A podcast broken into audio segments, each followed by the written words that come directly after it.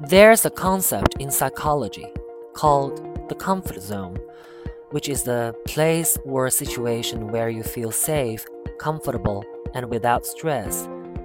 It sounds nice and peaceful, doesn't it? Who wouldn't like to live in such a place all the time? Unfortunately, if you never venture outside of your comfort zone, you will never grow. A kid who never tries cycling downhill because he's afraid of scraping his knee will never feel confident while riding a bike. A shy woman who always avoids social settings because she fears embarrassment will always feel self conscious around others. A gym goer who never tries lifting heavier weights because he's afraid he won't be able to lift them will never grow his muscles. Leaving your comfort zone as uncomfortable and stressful as that can be sometimes, is a must if you want to grow as a person.